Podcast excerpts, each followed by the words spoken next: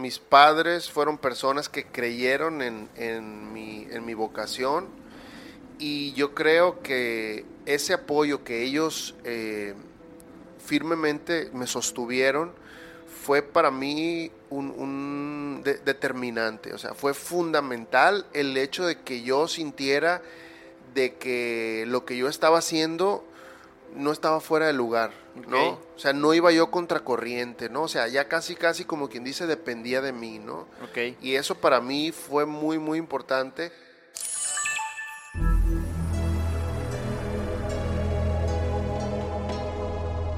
Este es un podcast para creer en ti.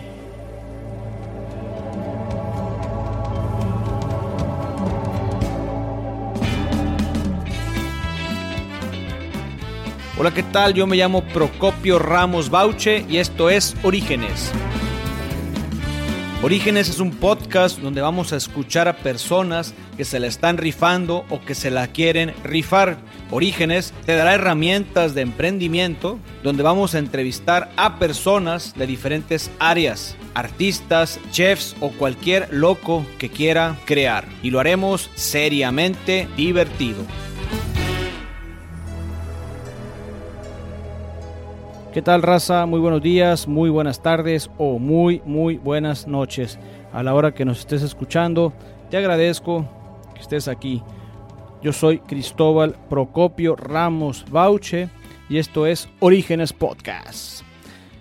En este momento vamos a empezar a... Estamos eh, grabando un episodio bastante interesante.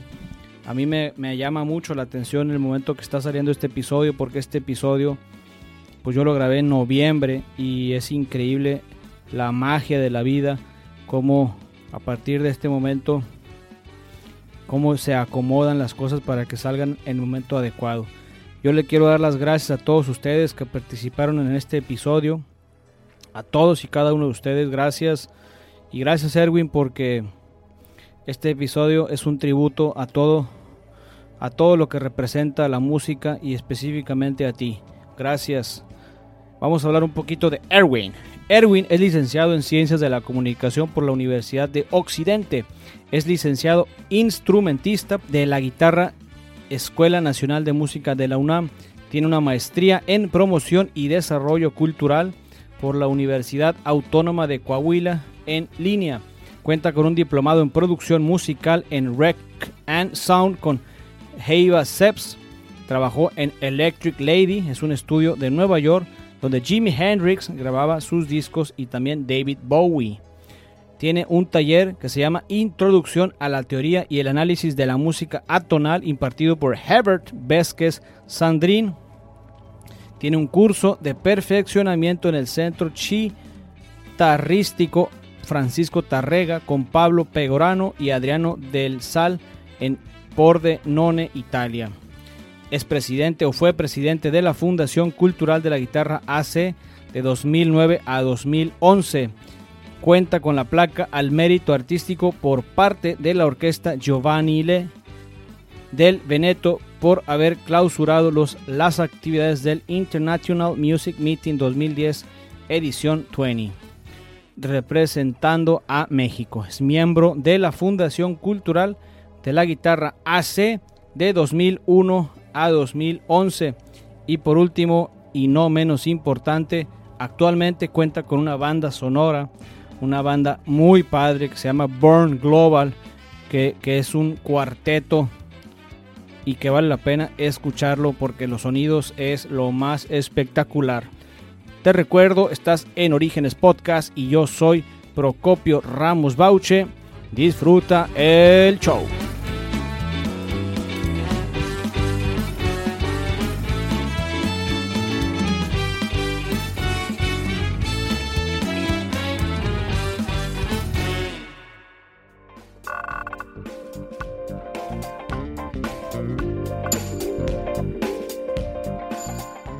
Hola raza, muy buenos días. Nos encontramos en este momento en el Coworking 120. Estamos en nuestro segundo episodio aquí con el Coworking, que la verdad ayer también platicamos con otra chava súper, súper talentosa.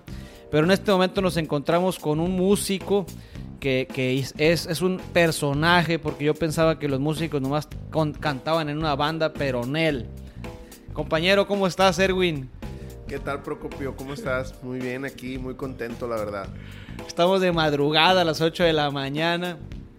Y bueno, pues Erwin hace unos días acaba de tocar en un festival bastante importante de la ciudad, que es el Ochito Fest. Viene recién calentado el cabrón de aquí de, de ese festival. Y bueno, vamos a empezar a que él nos comparta su historia. Estimado Erwin, una de las primeras preguntas que le hago a todos los invitados es, ¿quién eres? Bueno, ¿quién soy? Eh, fíjate que aún lo estoy descubriendo. Eh, y cada vez me encuentro con cosas que pues que no me hubiera imaginado, ¿no? Pues para empezar soy pues soy un oriundo de Culiacán y eso de alguna manera me marca, ¿no? Eh, soy aventado, pero sí me dan miedo ciertas cosas. Eh, pero al final de cuentas soy alguien que persigue su sueño. Soy alguien que persigue su sueño y en ese perseguir el sueño eh, pues el camino me va llevando por diferentes lados. Eh, soy un enamorado de la música, de la guitarra. Eh, la guitarra me ha marcado definitivamente y he tenido la oportunidad de estar en muchas partes del mundo y eso, eso me, ha hecho convertirme en, diferentes cosas. Actualmente, pues, ¿qué te puedo decir? Soy alguien que, ahorita que me mostraste unos de tus, eh, de tus mandamientos, este, me reflejé porque también soy alguien que en la vulnerabilidad está encontrando un sentido de la vida, ¿no? Eh, eh, en aceptar que no, que no lo sé todo, y que al contrario, o sea, eso en lugar, lejos de ser una debilidad, puede ser una gran fortaleza, ¿no? El, apoyarme con, más personas también me ha, me ha definido en quién soy, ¿no? Y soy porque soy gracias a otros, también me he dado cuenta de eso. Ahorita tú, por ejemplo, nos pudieras compartir, gracias a, esa respuesta, quién crees que han sido tus profesores ahorita? Pues mira, mis profesores de vida eh, han sido muchas veces mis alumnos. Yo tengo años eh, como profesor en, muchas, muchas áreas, muchas disciplinas. Eh, mis grandes profesores han sido también personas que me he, topado de manera circunstancial. porque al final de cuentas, yo considero que un profesor es alguien que, te, mar, que te lleva en una ruta. Eh, hay un amigo que, aprecio mucho que se llama Román Andrade, por ejemplo. Él es un, eh, un psicólogo buenísimo y él fue uno de mis grandes maestros.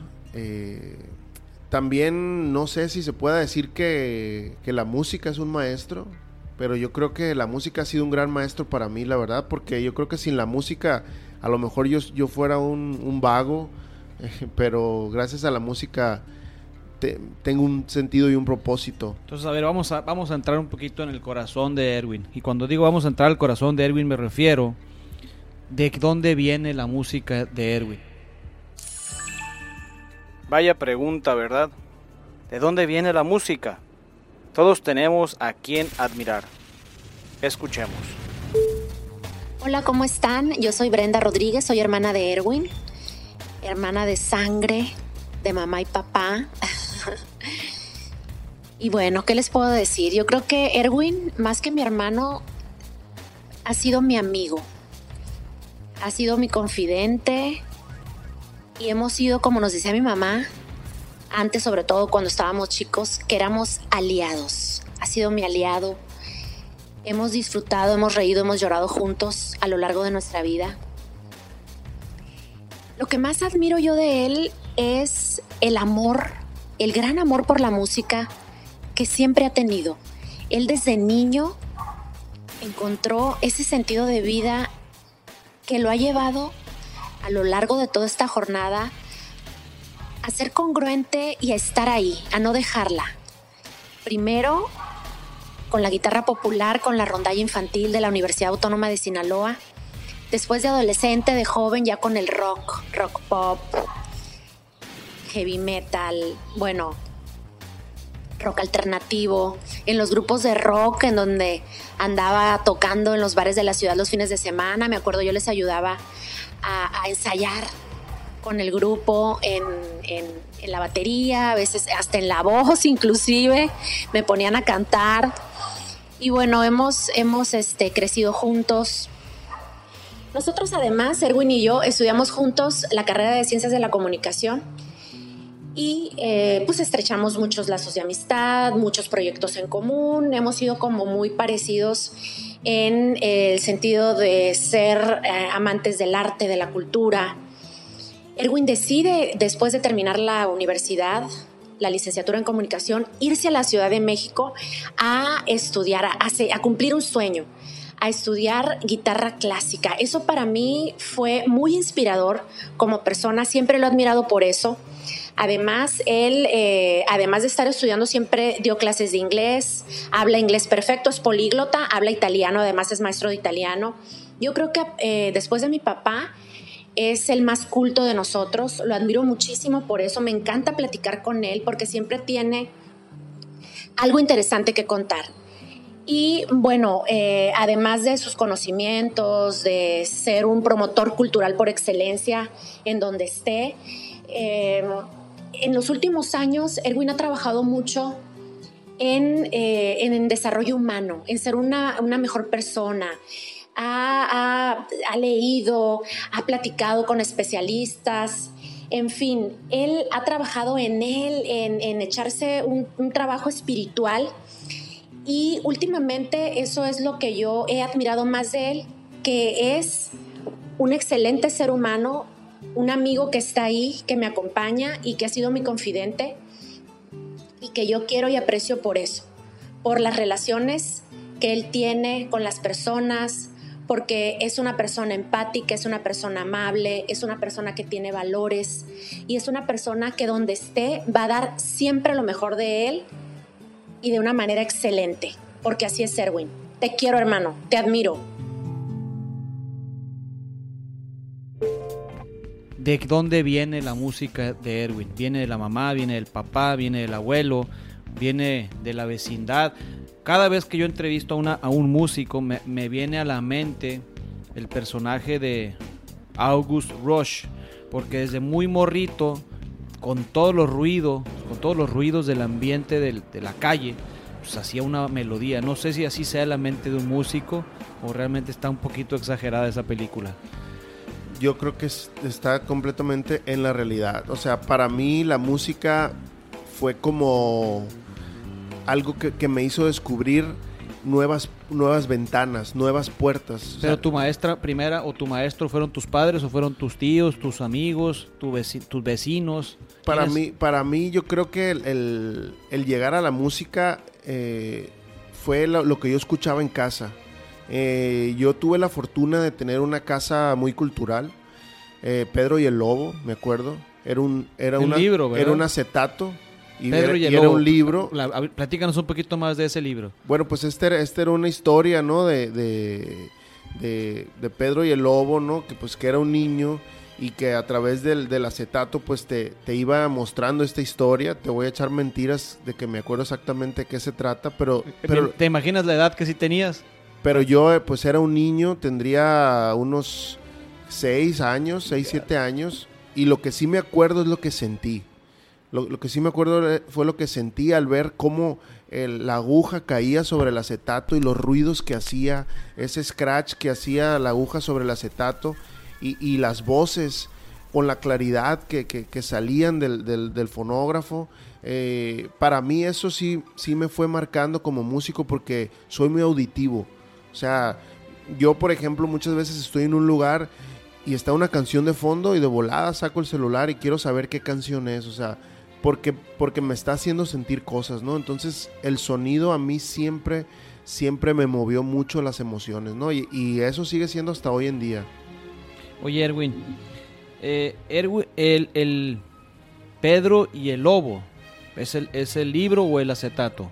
¿O son las dos cosas? Pues son dos cosas, ¿no? En aquel entonces eh, era un acetato y pues tú escuchabas el cuento eh, pues en un disco. Y, y Pedro y el Lobo ¿Tienes alguna melodía que recuerdes así que la puedas a capela compartir? La verdad no, ¿eh? me metes en una bronca ahí, o sea, no, no tengo la memoria tan, tan vamos a poner, vamos a poner en, cuando salga tu episodio al Pedro y el Lobo. Muy bien. A ver qué tal sale de fondo, ¿verdad?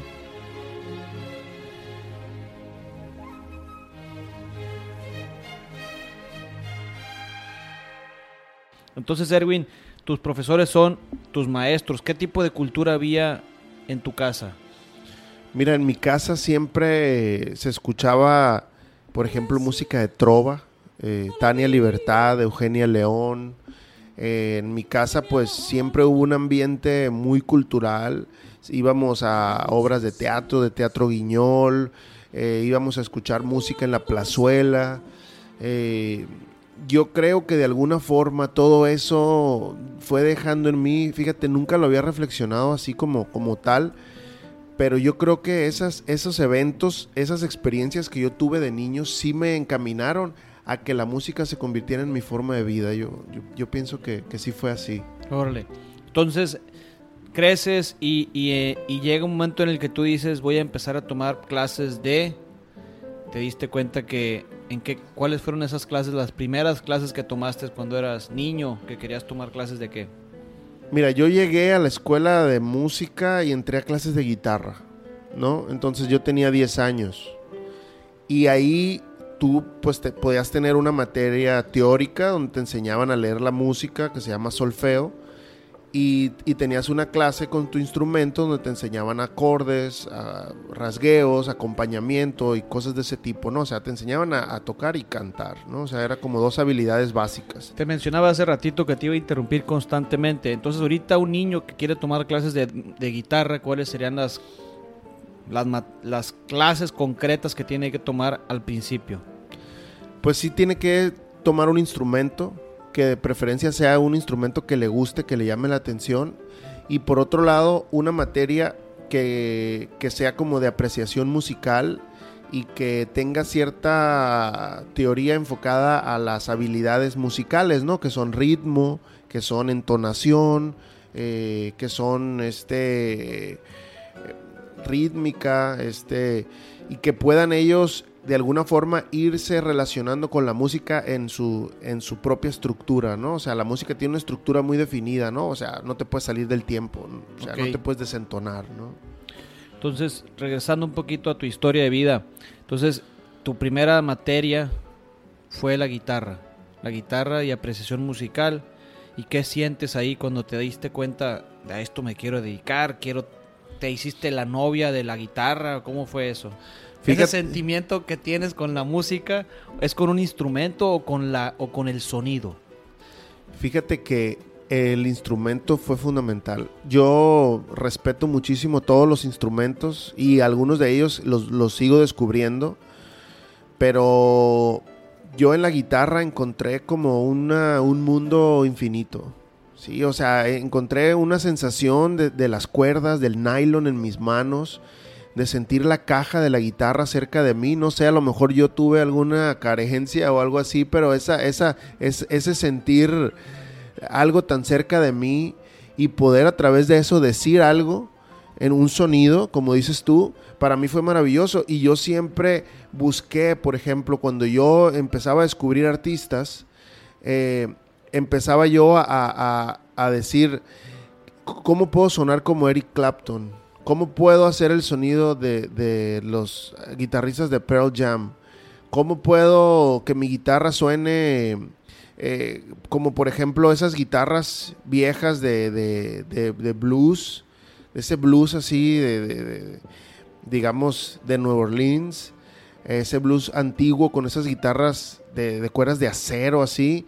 O sea, esos sonidos me fueron atrapando, ¿no? Entonces eh, pues yo cantaba muchas cosas, o sea, cantaba canciones de bolero, de tríos, eh, canciones populares, el rock definitivamente me fue, me fue, me fue llevando, llevando, llevando, llevando y, llegué a la guitarra eléctrica, eh, pero, pero por ejemplo, yo te puedo decir que entre una guitarra electroacústica, una guitarra de cuerdas de nylon y una guitarra pura eléctrica, yo al momento de tocarlas, yo, yo me, me, me, me transformo, pues. Porque al, al, sentir la guitarra es como si quisiera hablar, pues, ¿no? Pero, pero quiero hacerlo con esos sonidos. Te entiendo perfectamente bien porque finalmente toda la gente disruptiva, creativa, tiene esta, este lenguaje que, que a mí me gusta usarlo a través de la escritura, que no soy yo, dejo de ser yo, pero sí soy yo. O sea, sí soy yo porque es un sentimiento climático que te hace hacer cosas maravillosas y que se vuelve como una especie de sentimiento eterno que no quieres que se acabe, ¿no? Entonces es algo que, que te entiendo perfectamente bien. Entonces, Erwin, te enamoras de la guitarra. ¿Tiene nombre tu guitarra? Fíjate que mi primera guitarra sí. Antes, antes de, responderte, yo te voy a decir, yo tenía un personaje que, que, mi esposa, mi esposa a lo mejor se va a enojar, no lo sabe, pero yo le ponía a mis, a todos mis escritos, yo tenía un personaje que se llamaba Lucía y Lucía no existía. Era una ilusión del amor, una ilusión de ese sentimiento eterno del amor, pero Lucía no existía, en realidad era un personaje ficticio creado por mi conciencia, creado por mi intelecto. Y, en algún momento tuve ahí unos roces con una exnovia que, que, no, sí existe, no me digas que no. Y pues la neta no existía. Entonces es como natural ponerle nombres a los, a los instrumentos. Fíjate que yo tuve una guitarra y también mi mamá se va a enojar porque mi mamá tiene otro nombre, pero se lo quitó. Y se llama Cipriana. Ok, ok. Eh, ¿Todavía tienes a Cipriana? Sí, fíjate que Cipriana la vendí.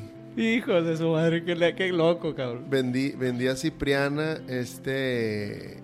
Pero es la única guitarra que yo he nombrado, fíjate. Y pero al final de cuentas... ¿No la quieres recuperar a Cipriana? Sí, conozco, conozco a, la, a la persona que, la, que se la vendí y este es una amiga ya de cuando yo estudié en la Ciudad de México. Eh, pero al final de cuentas, eh, sí es verdad, o sea, como que muchas veces los instrumentos se van convirtiendo en un, en un personaje de nuestras vidas. Y ahorita, por ejemplo no tengo nombre para mis, para mis guitarras, pero, pero sí, fíjate, ahorita que lo mencionas, cuando yo veo mis instrumentos, sí los veo como si fueran personas y de acuerdo a su forma y a su sonido, como que hasta les, les los imagino con cierta personalidad, ¿no? O sea, cada instrumento tiene su propia personalidad. Oye, Erwin, entonces, regresando un poquito a tu carrera, es empiezas a tocar oficialmente en algún grupo, te invitan a tocar, tú haces el grupo. Platícanos esa parte. Pues mira, yo... ¿Y a partir de qué edad dices? Es decir, ¿a partir de qué edad profesionalmente te pagan tu primer... O, realmente dijiste, no, no me paguen, yo quiero estar ahí? Pues mira, yo eh, tuve un grupo de, de rock, así de puro cotorreo, en la prepa, y nos llamábamos eh, Réplica. ¿no? Ese fue el primer y tocamos en el Festival de Rock del 97, ¿no? De Rock Sinaloa. ¿En dónde tocaste? Eh, en el Ágora de Rosario Castellanos de, de ahí de Difocur, ¿no? Y fue una super experiencia y yo me la creía, ¿no? O sea, yo me creía con toda la actitud, o sea, un rockero hecho y derecho. Y eso tenía que ver porque yo vivía en Tucson, Arizona. Entonces, con los que yo me llevaba eran unos rockeros ahí de música indie y entonces pues yo me sentía así con mis bands, con mis, eh, con mis playeras este de cuadros, ¿no? Y, todo el rollo. Entonces, eh, a mí me marcó mucho esa experiencia, ¿eh? Cuando yo formé mi primer grupo de rock, yo sí, sí sentía una, una actitud muy contestataria, ¿no? Muy de, de, órale, o sea, que se, que se abra el camino, ¿no? Porque a través de la música yo quería decir muchas cosas, ¿no?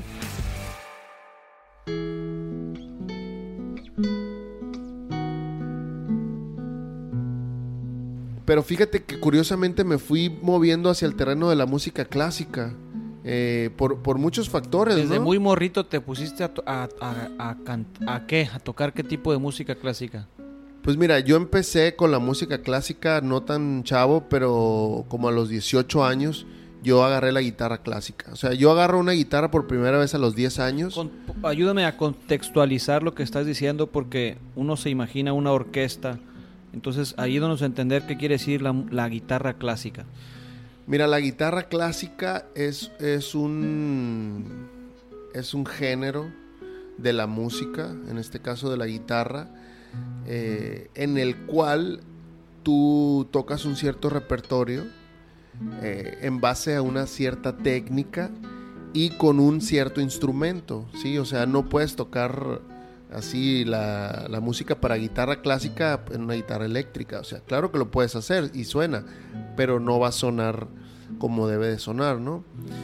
Y, y, la, y la música de, de, guitarra clásica es, un repertorio que un compositor escribió especialmente en una partitura para ser tocado en ese instrumento que, sería, que se denomina guitarra clásica. Muy, muy interesante. Entonces, Erwin, regresando al concierto musical en el que te encuentras rockero y te vives en Tucson, ¿qué sientes después de ese sentimiento? A esto me quiero dedicar toda la vida. Y fíjate que sí, ¿eh? O sea, yo, nuestro primer demo lo grabamos en una casa, en una eh, pues en una, en una de esas four tracks que se le llamaban, o sea, podías meter cuatro canales, entonces tú metías ahí batería, bajo, guitarra y voz, ¿no? Este, y, y, grababas tus demos, ¿no? Entonces, sí, o sea, uno sentía que, que ya nuestro disco pro muy pronto pues iba a sonar como el disco de Caifanes, como el disco de Fobia, que eran los grupos que escuchábamos en aquel entonces, o de Cure, ¿no? De Cure, que eran los grupos que, que uno, uno se, se proyectaba, ¿no? Y, y, y, te querías vestir así, y querías como que tus canciones sonaran así. Entonces, y, y, y, sí, o sea, era una, era una sensación, yo me acuerdo de, de, de esa época y era como vivir una burbuja, o sea, vivías en una burbuja y te la creías, o sea, te la creías de verdad, o sea, caminabas con esa actitud, hablabas con esa actitud, o sea, en las tocadas, o sea, el estar platicando con, los demás grupos, o sea, te sentías, yo me sentía importante, ¿no? En, esa, en esa época, ¿no? En ese sentido. Oye, Erwin, vamos a hablar un poquito de tu historia, de tu carrera. Es decir, naces y, y, y cuando naces como músico, quiero decir, ¿qué es la primera decisión que tomas profesionalmente como músico? Pues la primera decisión que tomo es estudiar música. ¿A qué edad? Eh, a los 18 eh, años, 19, tomé la decisión y a los 21 ingreso a la Escuela Nacional de Música de la UNAM.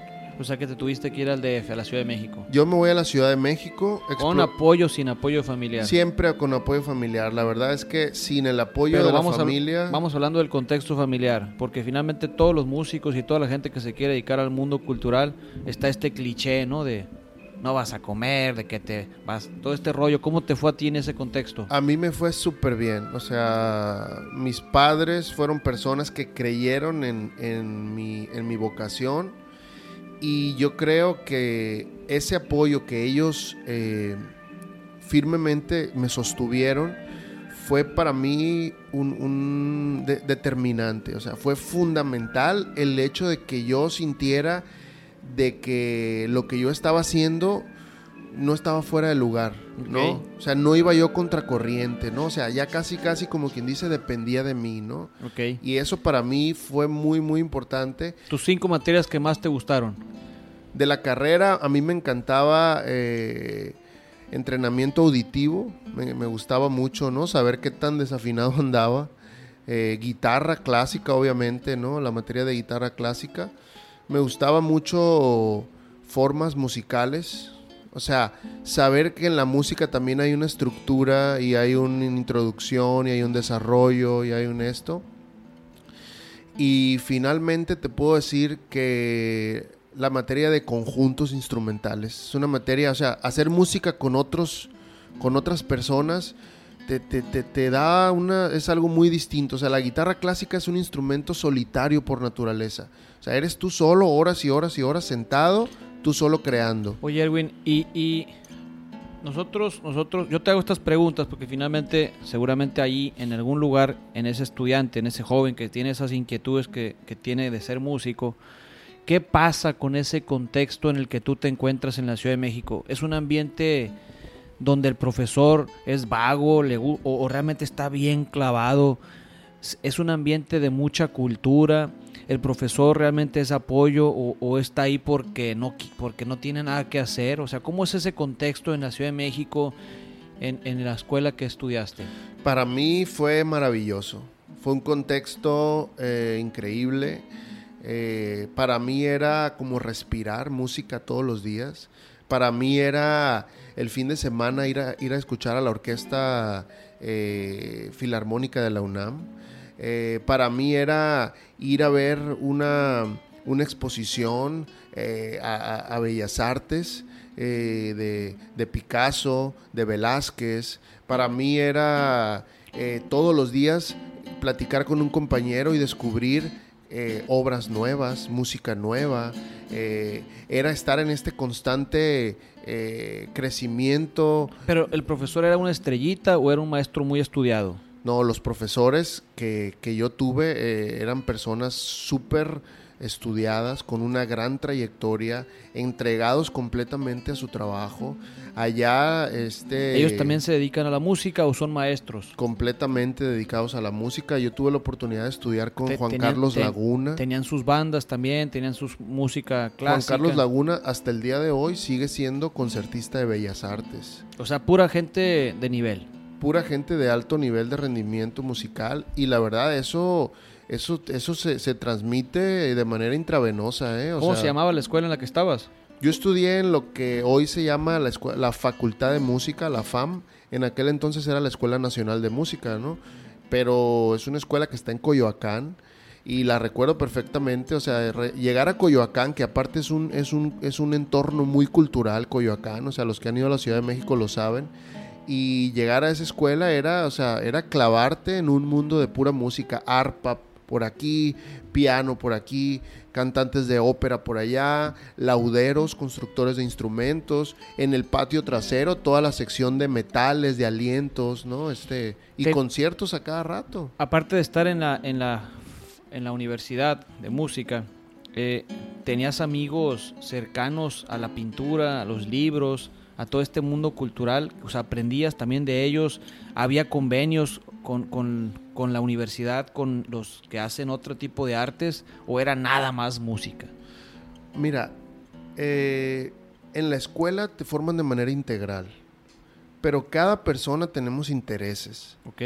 Y muchas veces esos intereses los vas descubriendo. Entonces yo me di cuenta que yo tenía una gran afición por, por la pintura, ¿sí? O sea, Van Gogh, Monet, eh, yo me fui dando cuenta de que yo tenía, o sea, que mi música se inspiraba mucho en, en, en, una, en, la parte visual, ¿no? Entonces, cada uno de los compañeros con los que yo interactuaba, algunos están más orientados, por ejemplo, a los libros, a la literatura, ¿no? Y a veces, pues tú, de lo que ellos te compartían, tú te nutrías, ¿no? O sea, a mí, por ejemplo, nosotros eh, nos organizábamos, así como aquí en Culiacán te organizas, no sé, vamos al botánico, va a haber un evento de tal, vamos, a, vamos al centro, va a, haber, va a venir tal persona y va, va a presentar tal cosa. O sea, nosotros igual, o sea, nos organizábamos, va a haber una exposición en Bellas Artes, o va a venir tal artista a presentar su, una exposición de fotografía en el, en el museo de, que está en Coyoacán. Entonces andábamos, nosotros nos organizábamos o incluso nos íbamos a Pachuca, nos íbamos eh, a Morelia, nos íbamos a Tasco, nos íbamos a Paracho. O sea, siempre tratábamos de estar absorbiendo todo lo que había a nuestro alrededor, ¿no? ¿La carrera de cuántos años fue? Fueron siete años. ¿Siete años? Siete años ¿Y, fueron. ¿Y no reprobaste materias o sí? No, fíjate, afortunadamente era muy... ¿Se reprueban las materias allá también? Sí, con, sí, totalmente. ¿no? O sea, totalmente. y se reprueba porque no sabes tocar, se reprueba porque no eres bueno para música o no le atinaste al instrumento. ¿Por qué se reprueba?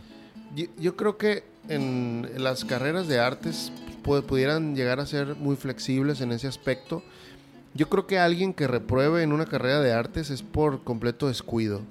Porque dejaste de ir. La peda, la porque fiesta. dejaste de ir, sí. La novia, la depresión. Des descuidaste y dejaste de asistir a Oye, clases. Es esta muy pregunta, difícil. ¿no? Esta pregunta siempre se las hago a casi todos los músicos.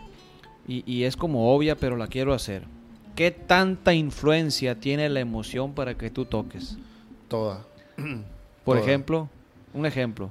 Un ejemplo, si yo voy a tocar una obra que necesita un carácter nostálgico y yo no logro proyectar esa, esa emoción, eh, la gente no va a conectar con eso. Ahora, eh, eh, pero el profesor, o sea, en este caso, en un contexto académico, al profesor le interesa que te conectes contigo o, o le interesa que toques bien chingón el instrumento. Son las dos. Son las, dos. ¿Y cómo evalúa el maestro la emoción? Hay un aspecto técnico muy fácil de evaluar. Hay un emocionímetro, ¿cómo es? Habrá un digo, es una pregunta irónica, evidentemente, pero, pero ¿cómo te das cuenta que el maestro está realmente ayudándole al alumno a conectarse? Mira, cuando tú interpretas en la música, tú manipulas el sonido.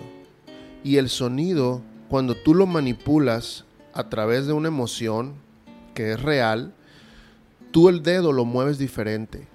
La yema del dedo se moldea diferente en tu instrumento, ya sea un piano, una guitarra, una trompeta o lo que sea, y el sonido sale diferente. O sea, hay gente que dice que, por ejemplo, puede llorar escuchando un requinto, pero, pero te, te puede hacer llorar el escuchar un requinto porque la técnica que, utilizaste para, tocarlo. Por ejemplo, a mí hay un requinto que me sigue moviendo las fibras, que es el de Hotel California. O sea, yo escucho ese solo y yo haz de cuenta como que la piel así me, me, me, me esponjo así de emoción de escuchar ese solo.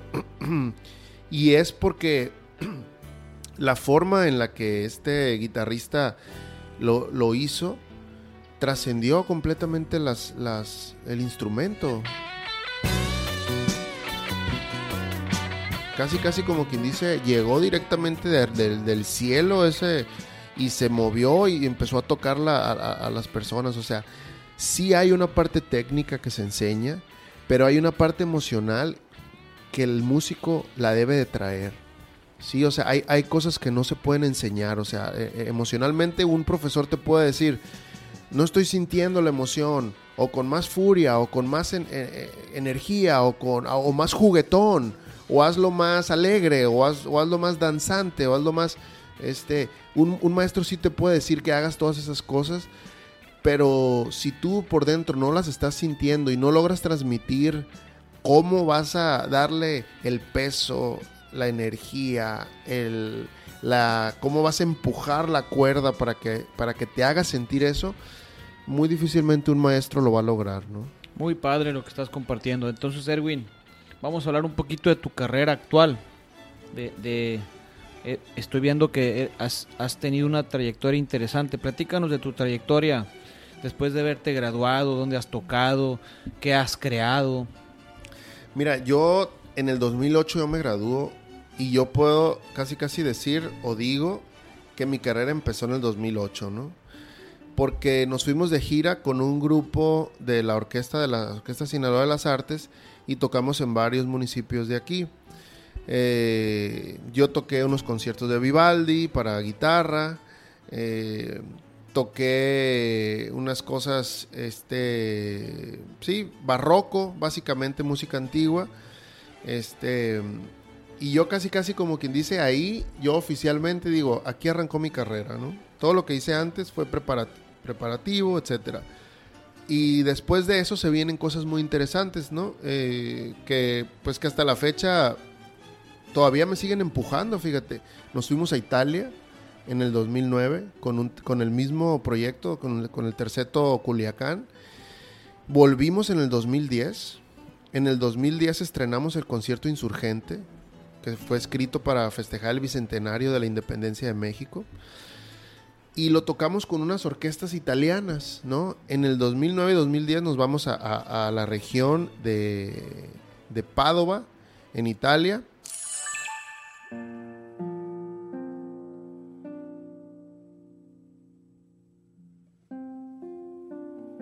Casi nadie habla de los héroes ocultos, de los que se quedan extrañando a los amigos.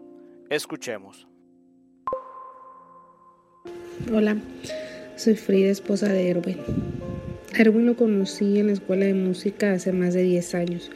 Ahí empecé a conocer su talento como músico, su dedicación, su pasión y entrega y sobre todo su profesionalismo.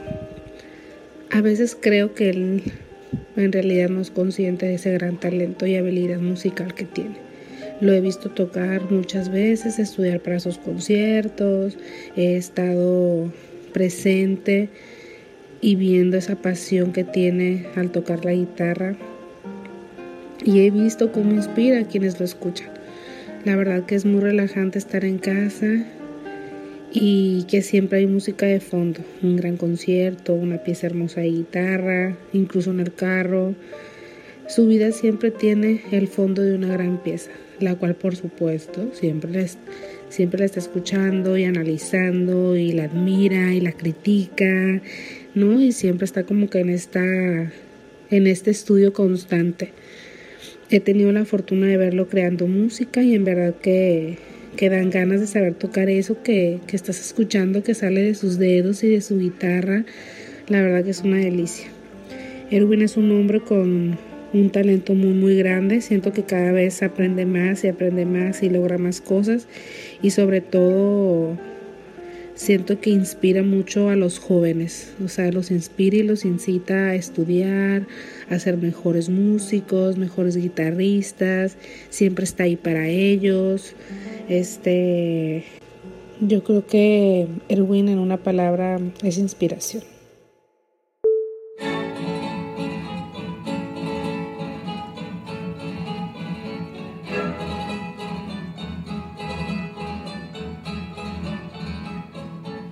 Y nos vamos así por varias regiones y por varias ciudades, teatros, iglesias, museos.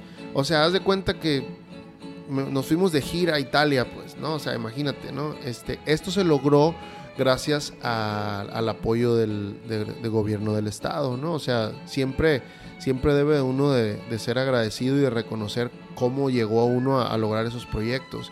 El segundo año, en el 2010, fue gracias a un proyecto de coinversión. Nosotros presentamos un proyecto de coinversión donde nos comprometíamos a aportar una parte de los gastos y gobierno se, comprometía a aportar otra, ¿no? Entonces, fue un gran recibimiento, eh, tocamos con músicos de otras partes del mundo y a la fecha, pues eso a mí me sigue todavía emocionando de que, de que es posible, ¿no? ¿Cómo es esto de, de conseguir el patrocinio? Con el gobierno? ¿Cómo funcionó o te llegó y te lo ofrecieron? No, esto siempre tiene que surgir de la gente. Esto siempre tiene que surgir de iniciativas de la gente. Tiene que ser algo que a ti se te ocurra y que tú tengas y que lo plasmes en un proyecto bien estructurado, con, con, sustento teórico, que tú digas, yo voy por esto, o sea, yo voy porque tengo tantos años dedicándome a la música y porque tengo un título o, que tú demuestres que, lo que vas a hacer lo puedes realmente realizar, ¿no? Y, en segundo lugar, tú tienes que presentar un proyecto, que un proyecto que tenga un sustento con un presupuesto y que tengas cartas que avalen esto que tú estás diciendo que vas a realizar. Por ejemplo, en este caso nosotros presentamos una carta de invitación, ¿no? O sea, por parte de un organismo internacional donde decía, nosotros queremos que este grupo de jóvenes esté acá en Italia con este programa de música mexicana que para nosotros es importante que esta interculturalidad se logre, ¿no? El convenio, eh, este convenio que tú tienes, lo logras con el gobierno del estado de Culiacán, pero la banda, ¿era la gente de tus amigos de la escuela o quiénes eran? Con el grupo que me voy eran compañeros, sí, precisamente de, de pues. escuela. Eran gente con la que yo me fui formando, ¿no? Y fui haciendo equipo. Y sí es cierto, lo que mencionas es muy importante porque al final de cuentas muchos de los proyectos que uno realiza, lo realiza con gente afín, con gente con la que tú vas armando tu equipo de trabajo, ¿no? Entonces, tocas, te va muy bien en Italia, presentas resultados o, cómo son los resultados. Sí, envías tú todo un informe de con imágenes, con en ese entonces ya estaba YouTube, entonces tú cuelgas tus videos en YouTube y presentas tus ligas, este, mandas fotos, fotografías, programas de mano. Este, yo todavía tengo los carteles de, de esos conciertos que se dieron en Italia, o sea, los tengo ahí en mi casa, ¿no? Como de recuerdo. Este, y pues, y sí, hasta la fecha todavía te quedas así impactado de ver tu foto en un cartel con todas las letras y todo en italiano que diga concierto tal día, en tal fecha, este, en tal lugar, este, Terceto Culiacán, ¿no? Y venga ahí tu, no, tu foto, ¿no? fregón. Entonces, continúas con, con esta banda, ¿Cómo te fue o qué, o qué, qué trasciende después de ese proyecto? Después de ese proyecto... Eh, ¿Continuaste con ese proyecto? yo regreso a, Culiacán y decido eh, enfocarme un poquito más en mi carrera solista. Entonces después de eso yo me meto a estudiar italiano, eh, porque la verdad sí me quedé así con la espinita clavada de haber ido y no haber podido como que absorber la cultura como a mí me hubiera gustado, ¿no? O sea, de platicar con la gente en la ciudad y, meterme a, una tienda y platicar con alguien, ¿no? Y todo esto. Entonces, yo regreso a Italia, pero solo. Sí, regreso en el 2012 y en el 2013 a perfeccionarme porque había conocido a unos maestros eh, Paolo Pegoraro y Adriano del Sal en una, en una academia muy prestigiada allá en, Italia, ¿no? Entonces yo regreso, pero ya con una parte más formativa, pensando en futuro en proyectos más grandes, ¿no? Entonces, después de eso se viene un proyecto muy grande que fue el concierto andaluz, ¿sí? Entonces, casi, casi como quien dice, esos años a mí me sirvieron como para perfeccionarme como guitarrista y poder aspirar a, proyectos más grandes, ¿no? Entonces pudimos tocar con la Osla en el 2014. Este... El concierto andaluz, ¿estabas en Italia? ¿O, estabas o ya habías vuelto? ¿Cómo está? Para, para el proyecto del concierto andaluz yo estaba aquí, ¿no? O sea, yo lo, lo que fui a Italia fueron periodos como estancias, ¿no? De verano, ¿no? O sea, yo me iba dos meses, tres meses y regresaba, ¿no? Entonces, eh, para el 2013... Pero parece ser que el proyecto andaluz sigue activo, ¿no? Todavía lo tienes presente. Lo que pasa es que cuando yo, cuando yo propongo el concierto andaluz, que de hecho fue algo que se hizo con Aldo Rodríguez, que es uno de los músicos aquí de la entidad, eh, pues de música clásica, él se dedica más al rollo electroacústico, eh, pues es un erudito, ¿no? De la, de la música contemporánea. Él estaba eh, como director de compañías del Instituto Sinaloense de Cultura. Entonces tuvimos una plática y armamos el proyecto del, concierto andaluz. Entonces invitamos a Pavel Mesa, invitamos a Atanasio Enríquez, eh, invitamos este, a José María Obeso de Guamúchil, ¿no? Este, y armamos este equipo para presentar este gran proyecto porque el concierto andaluz, quiero que sepas que es como el equivalente al concierto de Aranjuez. O sea, es del mismo compositor de Joaquín Rodrigo. O sea, el concierto andaluz es como una versión del, del Aranjuez, pero para cuatro guitarras. ¿sí? Entonces, el poder tener esta oportunidad de, de montar un programa de alto nivel de música de cámara eh, que es aparte acompañado por una orquesta, una orquesta grande, pues fue para mí como, digamos, la graduación, fue mi graduación, ¿no? Como músico clásico, ¿no? O sea, el, estar interpretando una obra de las obras eh, más representativas de la música clásica y del repertorio con orquesta y estarlo presentando en mi ciudad, ¿no? Que se presentó aquí en el Teatro Pablo de Villavicencio este, en ese entonces dirigidos por Luis Manuel Sánchez, que venía de la Ciudad de México, que era un director invitado, que, ahorita, es director de la orquesta típica de, Coyoacán en la Ciudad de México. Eh, pues fue un, fue un gran proyecto, fue un gran, un, magno, fue monumental, ¿no? Como se dice en, la música y en el argot de la, de la música clásica, ¿no?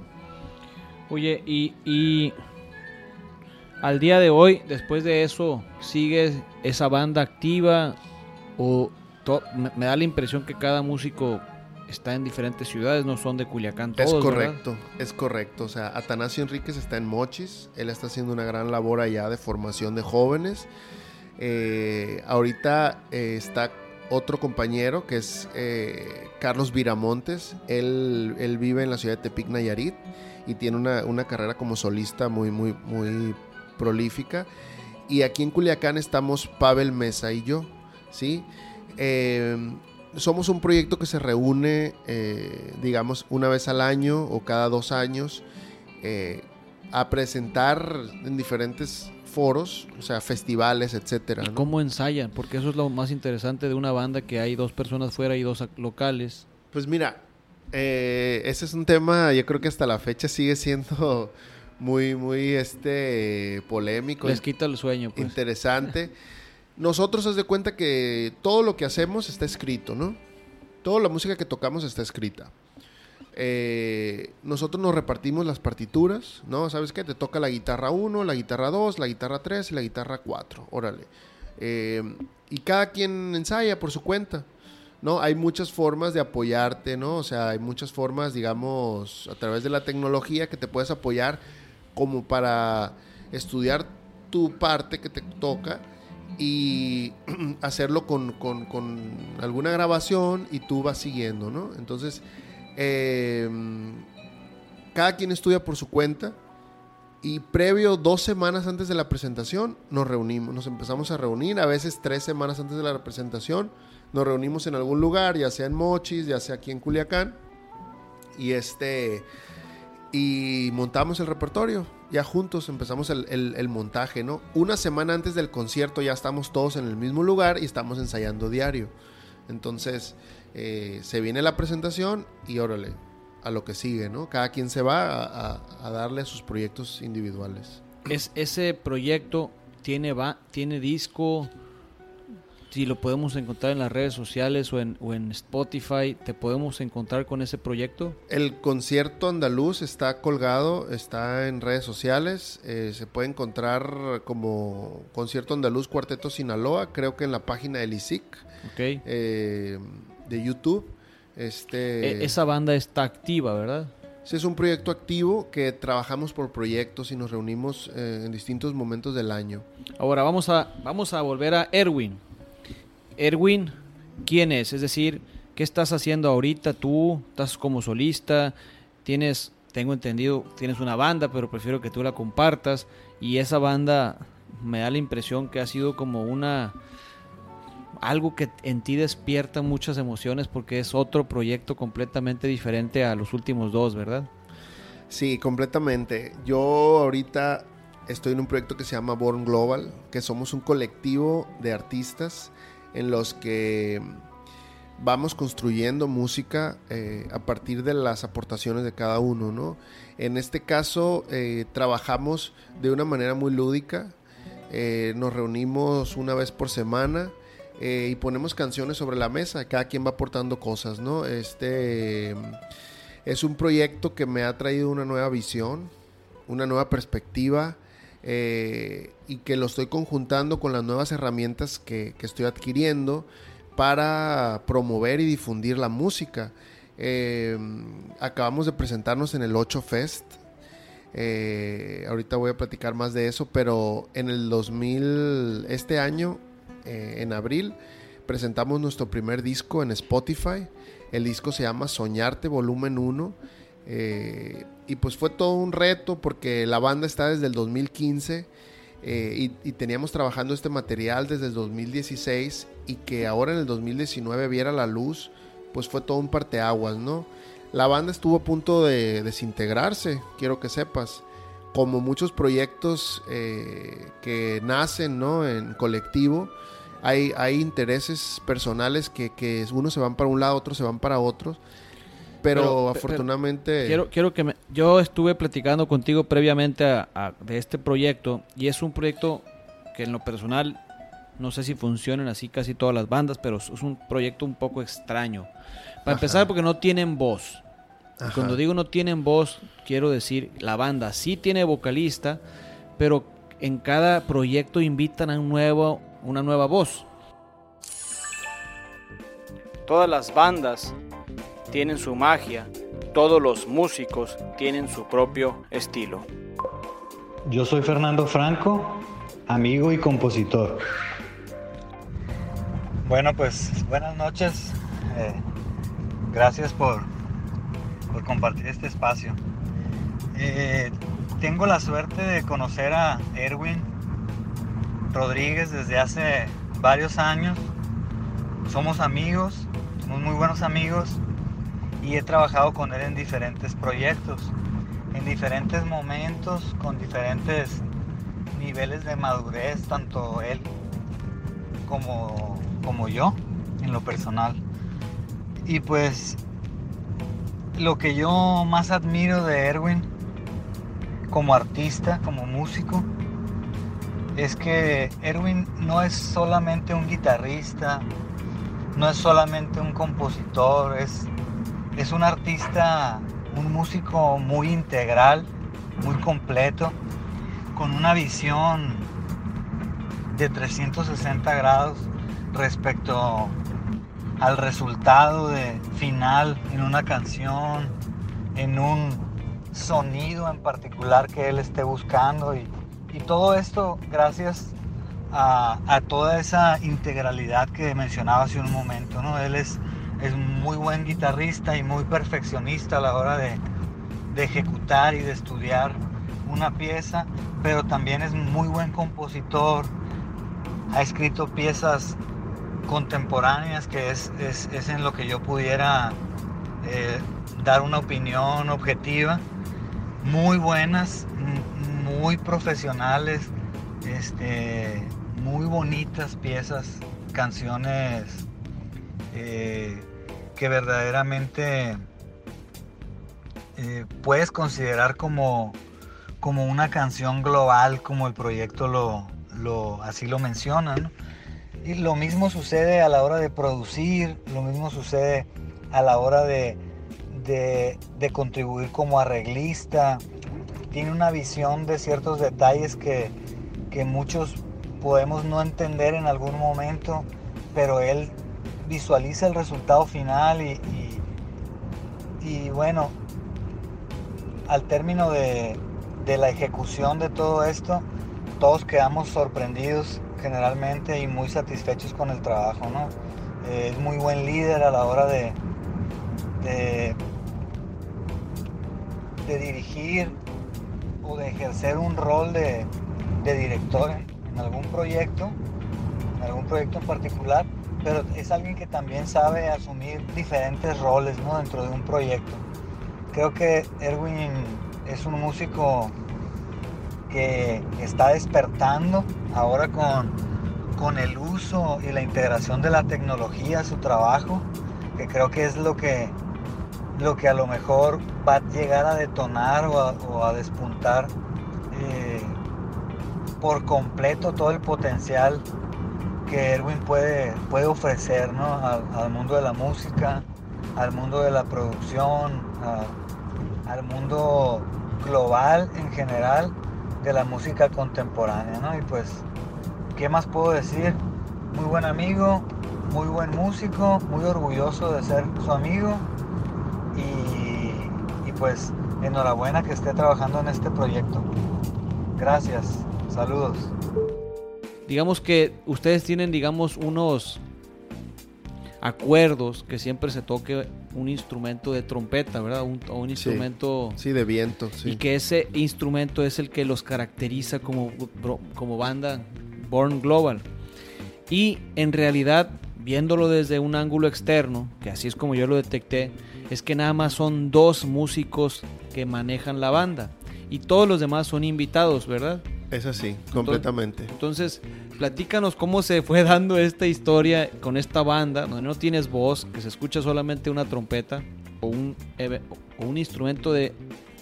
¿De, de qué me De aliento, de, sí, de aliento, de viento, sí. Y, y, solamente son dos personas, pero tocan tres, cuatro, cinco personas en la banda. Entonces, ¿cómo fue eso? ¿Cómo fue creándose eso? Mira, nosotros, como lo que nos mueve es el sonido, y la creación de, sonido, al menos eso es lo que a mí me mueve mucho y coincido con mi otro compañero que es Fernando Franco.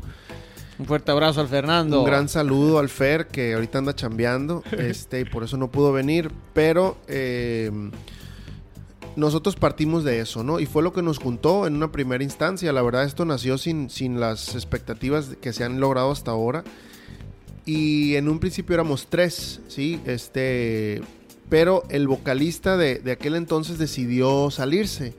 Entonces, a partir de que este vocalista se sale del grupo, nosotros decidimos que íbamos a tener músicos itinerantes, ¿sí? Que quien decidiera eh, formar parte de Born Global lo, iba a hacer por su propio pie. O sea, si alguien llega y nos dice, ¿sabes qué? Yo sí quiero ser Born Global, bien. O sea, yo sí quiero estar en, las juntas donde se toman decisiones y, y quiero darle para adelante y me interesa. O sea, va a ser bienvenido, pues pero entendemos que hoy en día los músicos tienen muchos proyectos y es así, o sea, un, músico tiene un proyecto solista, un proyecto de grupo, otro, otro proyecto con otro grupo y, y, no podemos nosotros querer tener a toda la gente siempre todo el tiempo, ¿no? O sea, el disco 2, el volumen 2 que estamos grabando, la trompeta la grabó Robbie McCabe ¿no? que es un músico de la OSLA, que de hecho ya, se regresó para Estados Unidos, pero es un musicazo que ha trabajado aquí con Beretta, que ha trabajado en proyectos de mariachi, o sea, es un musicazo, ¿no? Entonces, el baterista, por ejemplo, es Henry Paredes, ¿no? Que toca en una banda que se llama Un Triángulo, que son súper famosos aquí en, la escena alternativa de Culiacán y él, y él ha grabado nuestros discos y, en ciertos eh, conciertos él toca. Y también a este Alberto Lara, que a veces toca la batería, a veces toca las percusiones. Entonces, nosotros eh, tenemos que echar mano del capital humano que hay aquí en Culiacán, que hay un chorro total de talento, la verdad. O sea, estamos bendecidos aquí en Culiacán con el talento artístico. Y ahorita está cantando una chava que se llama Damaris Mendoza. Pero, pero además de Damaris, por ejemplo, te puedo mencionar que ha pasado Rotse. O sea, que es una chava que, toca su guitarra y compone y, le anda buscando y es súper talentosa y ha tocado con nosotros. Eh, Alfonso Lavoe, que, que, en el concierto que dimos en el centenario, en la presentación del disco, él lo cantó. Entonces, eh, yo creo que Born Global se reinventa conforme diferentes músicos eh, participen ¿no? dentro de la banda. ¿Hace cuánto que nace Born Global? 2015. Born Global nació en el 2015. Y tienes un, disco ahorita, ¿verdad? Y ahorita tenemos ya el, disco, el primer disco ¿Y no tienen ganas de irse a Italia otra vez a tocar allá? Estamos con muchos planes de hacer una gira en Francia. Hay un festival que se llama FIMU en Belfort. Ahorita está la convocatoria abierta y hay una convoca y queremos ir también a Colombia. La verdad es que Born Global queremos hacerle honor al nombre. Creo que es una banda que nació con un ADN global y su música lo demuestra. Los invito de verdad a que, a que escuchen el disco y se van a dar cuenta de lo que les estoy diciendo. ¿no? Estimado Erwin, estamos por terminar. No sé si quieras compartir algo más que sigue para ustedes como músicos, como Born Global o como proyecto personal. Pues mira, como proyecto personal queremos empezar a hacer crowdfunding porque tenemos proyectos grandes. Este, estuvimos en pláticas con un ganador de Grammy en San Francisco, que afortunadamente Nahuel Bronzini, eh, que lo conozco, y queremos eh, que nuestro segundo disco eh, sea un disco que, que, que, nos proyecte a nivel internacional, y, pero al mismo tiempo conectarnos mucho con la gente aquí de Culiacán, o sea, empezar a tocar un poquito más. Una experiencia personal que más te ha marcado. Una experiencia personal que más me haya marcado. Pues, eh, híjole, qué pregunta tan difícil, ¿no? Eh, yo creo que el, darme cuenta que el haber conocido a, a mi futura esposa, Frida, eh, yo creo que es una cosa que me marcó mucho porque me di cuenta de que uno sí se puede transformar a través de otro ser humano. ¿Te acabas de casar o estás por casarte? El próximo viernes me caso. bienvenido a la guerra, cabrón. Oye, como líder, ¿cuáles son tus debilidades? Mis debilidades son querer imponer mi visión. Sí, esa es una de mis grandes debilidades y, y en esa visión perderme de todo lo que los demás tienen para enseñarme, ¿no? Oye, ¿y qué herramientas te gustaría usar para mejorar esas, esas debilidades? ¿Qué herramientas? La humildad. Mucha, mucha humildad. ¿Sientes que has dado lo mejor de ti? Eh, siempre lo doy, pero creo que viene lo mejor. Yo también creo que viene lo mejor y ella lo comparte. Hijo, Hoy quiero reconocerte como un hombre de retos, perseverante y con una misión en tu vida que es la música.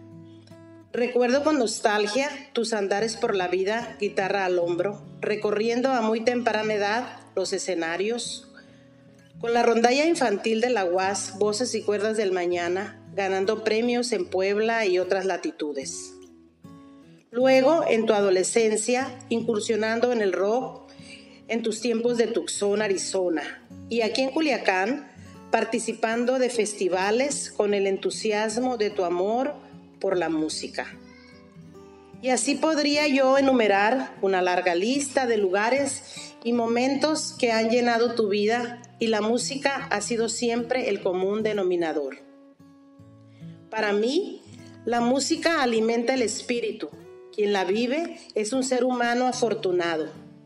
Desde la música sé que has podido superar retos, perseverar en tu búsqueda musical y vivencial, y con ello cumplir la utopía de la felicidad que es la misión que todo ser humano debemos luchar por alcanzar. Desde aquí te digo que te quiero mucho y que estoy orgullosa de tus logros.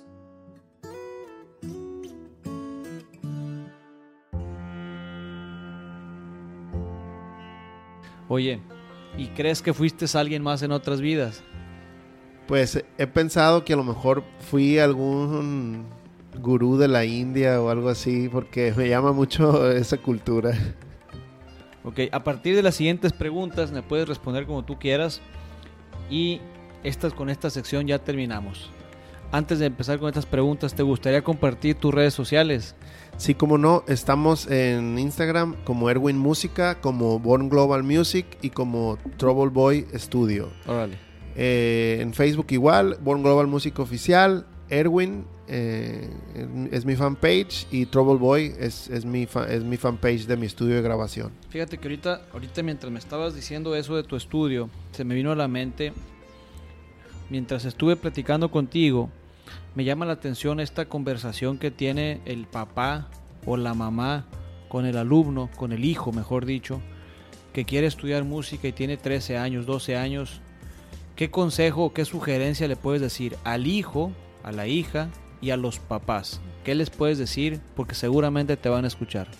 Que la música siempre va a sumarle a la vida de las personas, que no es algo que tenga que definir si se van a ganar o no la vida con eso, que eso es algo que, que, que, se va descubriendo sobre la marcha y que hay muchos indicadores que te dicen sí, sí, dale para adelante, no, no le des para adelante, que, que no es algo que estorbe y que no debe ser algo que sea condicionado a, sí, porque tú puedes eh, estudiar una carrera X y aparte ser músico. Y eso te va a traer una, un regocijo a la vida, un, un sentido de vida. Te, te, puedes aferrar a eso porque tienes algo más allá de, de un empleo que, que, que, te garantiza un ingreso y una forma de vida, ¿no? Te, te, puedes aferrar a ese sueño, o sea, no solo la música, la pintura, la danza, el cine, o sea, tantas cosas que, que, que, le pueden dar un sentido a tu vida y tú te puedes ganar la vida haciendo otras cosas, ¿no? O sea... ¿y al hijo qué le dirías? Al hijo qué le diría? Que si la música le gusta, que no le haga caso a nadie y le dé para adelante. Muy bien. Ok, empezamos con la primera pregunta. Un día común por la mañana, ¿qué es lo que haces? Eh, me levanto y hago mis estiramientos. Este, trato de hacer oración, agradecer y salir con la mejor actitud. ¿Tu película favorita? Eh, Moneyball. Con Brad Pitt. ¿El libro que más has disfrutado? El libro que más eh, he disfrutado. Este. Seguir sin ti. De este. ¿Cómo se llama? Híjole, se me borró el autor. Ok, la siguiente pregunta es una convers es una es un video que haya su que sugieras, pero te voy a ayudar. Alguna conversación, por ejemplo, de TED, algún video que hayas visto de una escuela, de una universidad, algún video de un video corto de película que tú digas, me encantaría que este video todo el mundo lo vea. Pues eh, hay hay algunas pláticas de TED que que se pueden recomendar. Eh, pero... ¿Te gustaría, te recuerdas alguno ahorita? No se me viene ninguna a la, a la mente, ¿eh? pero... Híjole, hay, hay tantas ahí de TED. También este, hay, un, hay un video de Denzel Washington donde habla sobre, sobre la vida y cómo, cómo nosotros tenemos la capacidad de decidir. Yo creo que hay, búsquenlo. O sea, ¿Te refieres al que predica, que le dice a su mamá? Hay un video, creo que ya sé cuál Sí, dices. El que le dice a su mamá, o le dice un predicador que él iba a, pre- a hablarle a millones de seres humanos. eh, y, y que también su mamá, algo le comparte a su mamá también, porque era muy religiosa la mamá de Denzel Washington. creo que sí, creo que sí es ese. ¿eh? ¿Tu frase?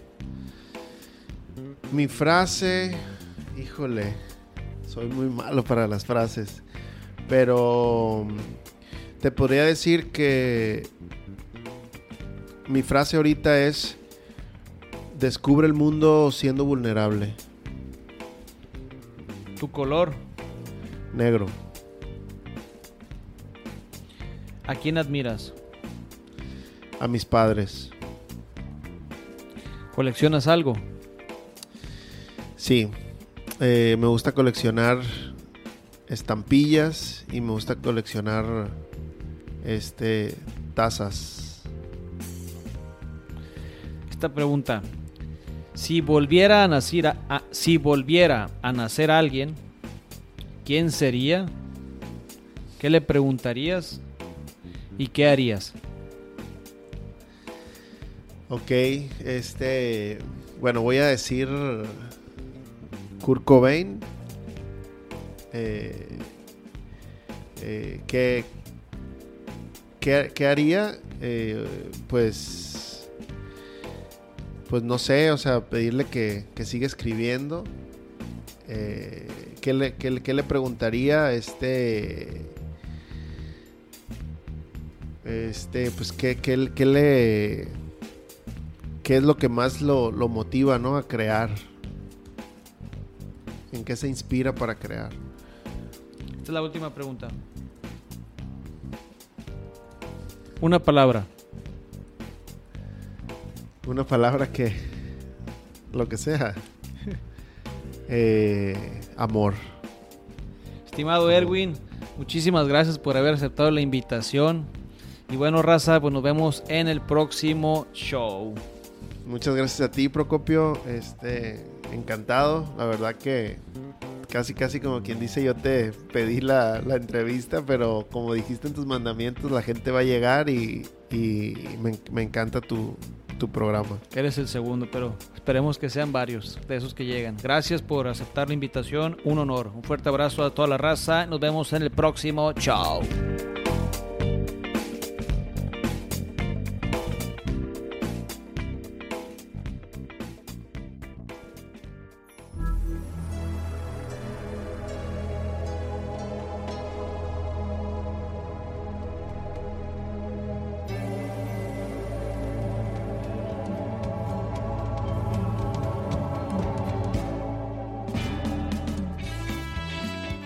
¿Qué tal raza? Gracias por haberte quedado al episodio en la parte final. Muchísimas gracias. Les quiero dar las gracias en particular a todas las personas que hicieron posible este episodio. Ustedes saben quiénes son. Muchas gracias a todos y cada uno de ustedes, la familia. La familia en este momento es la persona más importante, la, el protagonista de esta, de esta historia se llama familia. Erwin, gracias.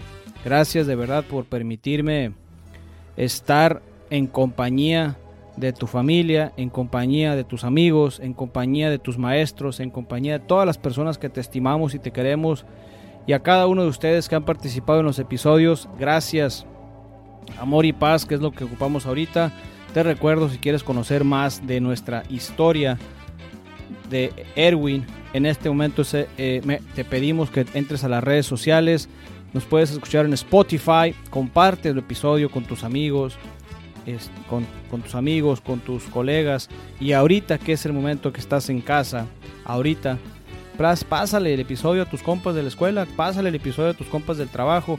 Si eres músico, quieres aprender a hacer, a hacer música, es el momento de, de compartir. Si conoces algún canijo que ande por ahí en la calle y que quiere y que sabes que toca muy bien el instrumento, gracias por le eh, compartir este episodio. Te recuerdo, yo soy Procopio Ramos Bauche. Síguenos en nuestras redes sociales en Orígenes Podcast. Disfruta el show. Nos vemos la próxima semana. Bye, bye.